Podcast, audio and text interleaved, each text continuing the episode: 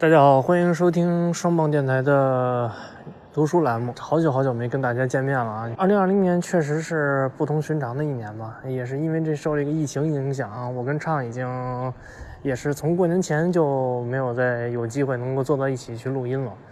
所以呢，我们这个读书栏目呢，现在已经给它重启了，因为我觉得还是要持续的更新一下我们的节目。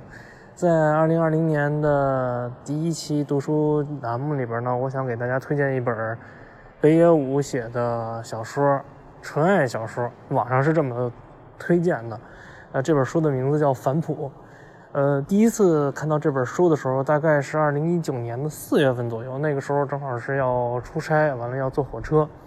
在一个火车站的一个一个小书店里边，当时那个小书店我记得特别清楚。里边摆满了很多关于成功学的书啊，当然这个《反哺》这本书在一个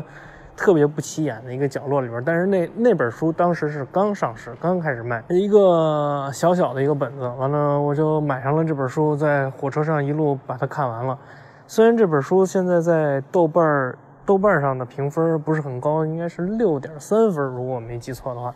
豆瓣网友很多都是说说，如果这个不作者不是北野武的话，或者说。呃，如果最北野武没有这么大的影响力的话，这这样的小说根本没有，这样的小说是根本不可能有出版的资格的。呃，这种说法我觉得我是不太敢认同的。怎么说呢？嗯，为什么要把这本书放到今天的第一个推荐的位置来呢？也是因为现在是受疫情影响，大家的情绪都很低落。呃，在这种。大的环境下，不知道为什么，我反而特别想给大家推荐这本书，是因为我认为这本书的内容具备那种在某一个时刻能够让你会心一笑，并且能够让你短暂回到那个朴实无华年代的能力。那么，我就给大家简单的介绍一下这本书的内容吧。其实这本书是一个很简单的一个故事，就是讲男主人公跟女主人公是用一种老式的方式去恋爱，他们。没有互相留微信，没有留手机号，没有互相告诉对方的住址，他们只是约在一个固定的位置，在每周四约好在那里见面。如果有其中有一个人没去的话，他们就会认为对方是太忙，或者是有重要的事情怎么样。那这种约在一个固定地方见面的约会的方式就比较老派。在这本书当中，不光也也不光只描述了爱情，那北野武也描述了关于亲情啊。还有友情，尤其是给我印象留下印象比较深刻的时候，他在描写这个，他用书中人物的角度立场，在描述亲情跟友情的时候，我觉得里面夹杂了很多的私货，就是夹杂了很多他在小时候，他对于这种亲情的理解，包括他成熟以后，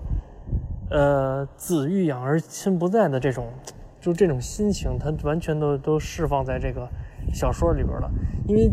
如果大家读过他别的出版物的话，例如《无聊的人生我死也不要》或者北野武的小酒馆，如果你读过他这其他的出版物的话，你会你再看这本反哺的时候，你会能理解到他其实是利用书中人物的口说出了北野武自己内心中很多他想说出的话。我们当我们提到北野武这个人的时候。呃，我觉得大多数的人的脑海中出现的第一印象是暴力美学，还有他的一些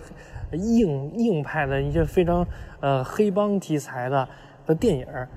那当然，这本小说跟他之前的电影的风格其实是截然不同的，截然不同的。因为这本小说的内容更多的能让你感受到北野武内心深处另外一个你不曾在他影视作品当中看见过的景象。像是静谧的大海，或者说是对，呃，老派的事物，包括老派的为人处理的方式的一种阐述吧，应该是这样说。呃，北野武也在这个书中提出了他对现代社会、网络完了之后，以及现在设计师工作的一些，提出了一些他对当代社会便利的质疑。呃，我觉得这些点都还是这个构成这本书非常有意思的点，是值得大家去一看的。如呃，如果要让我用一句话来总结这本书的内容的话，我会说，呃，这个任性的老头又任性了一次。啊，这个就是本期节目的全部内容了。嗯，在在节目的最后呢，也要给大家在节目的最后呢，要插播一个信息。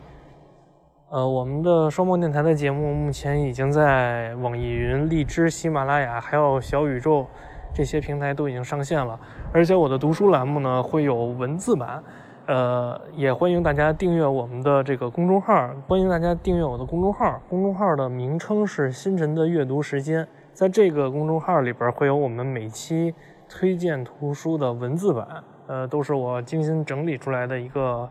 内容吧。完了里边会也会有原文节选，也会有我对这本书的想法什么的。